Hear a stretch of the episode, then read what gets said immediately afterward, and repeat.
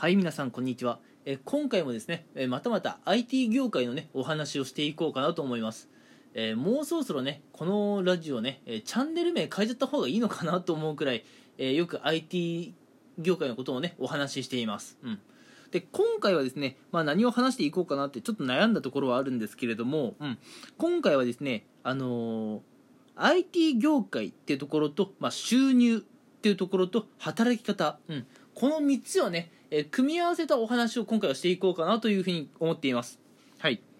えそれでは早速なんですが、まず IT 業界とまあお金というところでね、このお金っていうのは収入ですね。うん、IT 業界って、まあ、あの、お金稼げるんですか？収入どんなもんなんですかっていうところのお話をしていこうと思うんですが、えーまあ2020年ってやっぱりコロナがコロナがね結構大きな問題になったと思うんですけれども、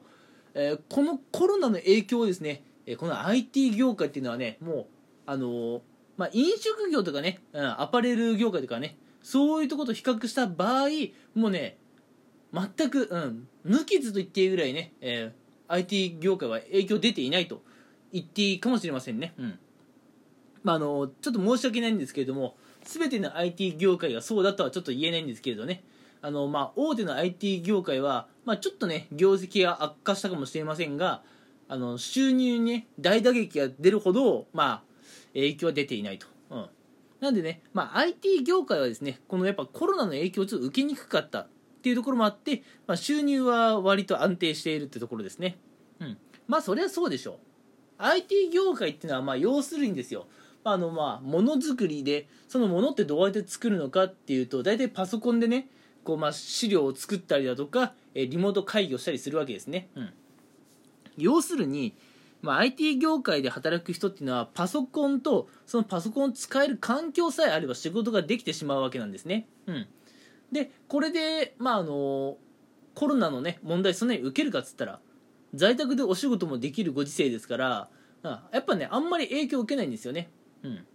ただねあの、まあ、私自身も今 IT 業界で働いているので言わせていただきますが、えー仕事のね作業効率はやっぱり下がるかもしれませんね、うん、なぜやっぱ慣れないことをしようとしているわけですから。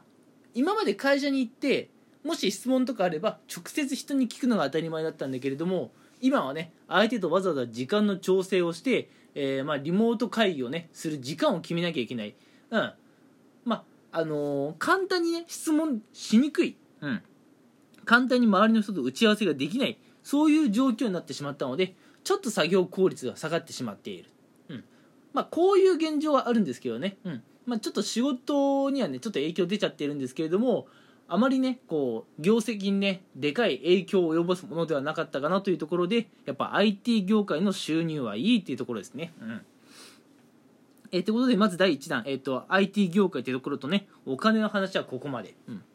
え続いてね IT 業界とその働き方についてなんですけれども、えーやっぱね4月5月ぐらいはね、まあ、コロナの第1波が来たということで国もね、うん、かなり危機感を持っていたかなと、うん、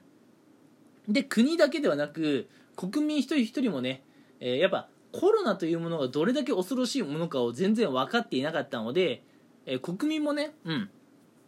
えーかなりねこの働き方には注意をしていたと思います、うん、実際あのーまあ、国がね強く強くテレワークを推奨したっていうこともあるんですけれども4月5月は結構ねテレワークをする人が多かったです、うん、IT 業界を中心にね家でお仕事をしましょうという人が4月5月多かったんじゃないかな、うん、逆にどうしてもねお店に行かないと仕事にならない、まあ、アパレルだとかあとそうですね、まあ、フィットネスクラブというかねジムとか、うん、そういったところは軒並み4月5月は休業だったんじゃないですか。まああのー休業だったね業界もやっぱあると思うんですよ。うん、ってなるとねやっぱりこの、うん、IT 業界っていうのは結構働き方でね全然働き方次第で全然仕事ができるっていうもんなんですね。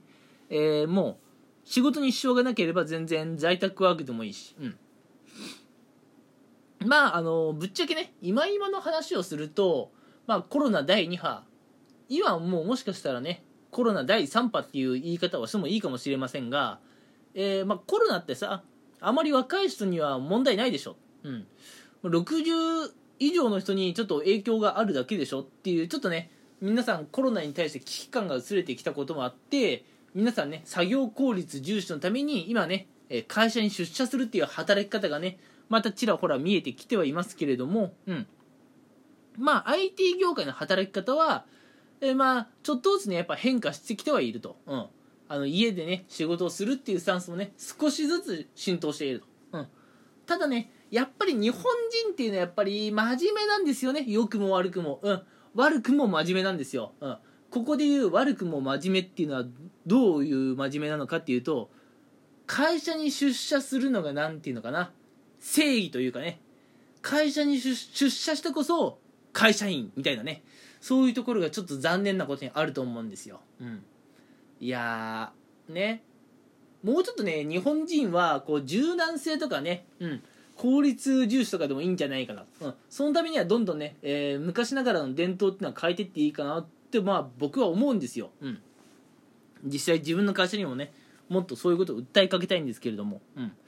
まあ IT 業界はですね、うん。まあ、そんな感じでまあ家での働き方っていうところもね2020年あの皮肉ですけどねコロナのおかげでまあちょっとね視野に入れたんですけれどもまああの実際それを導入しているところはそんなに多くはないというところですね、うん、ただ今回のね2020年のコロナの問題を受けて2021年2022年、うん、まだね年単位で時間がかかると思いますが徐々に徐々にね家で仕事をする文化がね増えてくるんじゃないかなと思います、うん、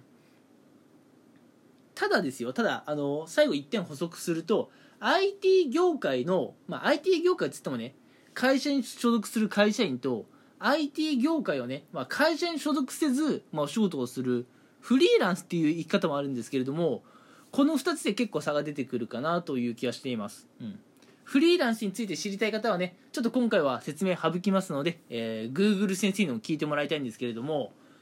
あのやっぱ会社員っていうのは、うん、あって1年2年経ってもねまだやっぱり在宅ワークをする文化が浸透しないかもしれないんですね、うん、一方でフリーランスっていうのは働く場所を選べるっていうメリットが結構特徴としてあるのでちょっと在宅で働くっていうところはねあの結構人が増えてくるかもしれません、うん、となると IT 業界は今後会社員の数っていうよりあのフリーランスで活躍される方の数がね増えてくるかなということをねちょっとまあ私は感じています。という最後ね補足をしました。うん。っていうのがね IT 業界と働き方っていう話です、うん、さてさて今回ですね IT 業界と収入、まあ、お金の話。それから IT 業界と働き方の話をしていきました、うん、で最後にまとめてね IT 業界とお金と働き方の話をすると、まあ、IT 業界はですねこうやっぱコロナのね影響を受けなかったので2020年のね、えー、まあ収入っていうのは結構良かったかなと、うん、ただねやっぱ自然災害とかね、えー、起こった時でも、えー、今後ね IT 業界生き残っていけるのかってところはちょっと課題ですけどね、うん、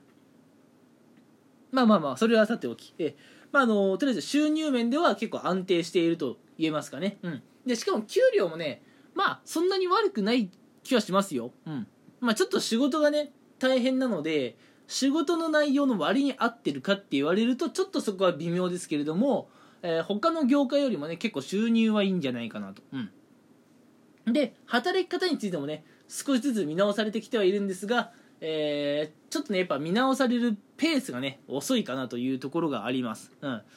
えー、在宅ワークっていう文化がね少しずつ浸透してきてはいるんですが少しずつなんですよ、うん。もっともっとね、えー、もう当たり前のように在宅ワークをするのは残念ながら1年2年3年もっとそれその先かなと思っています、うん、なのでね IT 業界で働き場所を、ね、確実に選びながら仕事をしたいっていうんであれば会社員じゃなくてフリーランスっていう生き方もね、えー、まあ、あるのかなというふうに考えています。はい、えー、今回はね結構長々とお話ししてしまいましたが今回はこの辺にしたいと思います。はい。今回のテーマは IT 業界収入働き方という内容でお話をさせていただきました。はい。それではね皆さん聞いてくれてありがとうございました。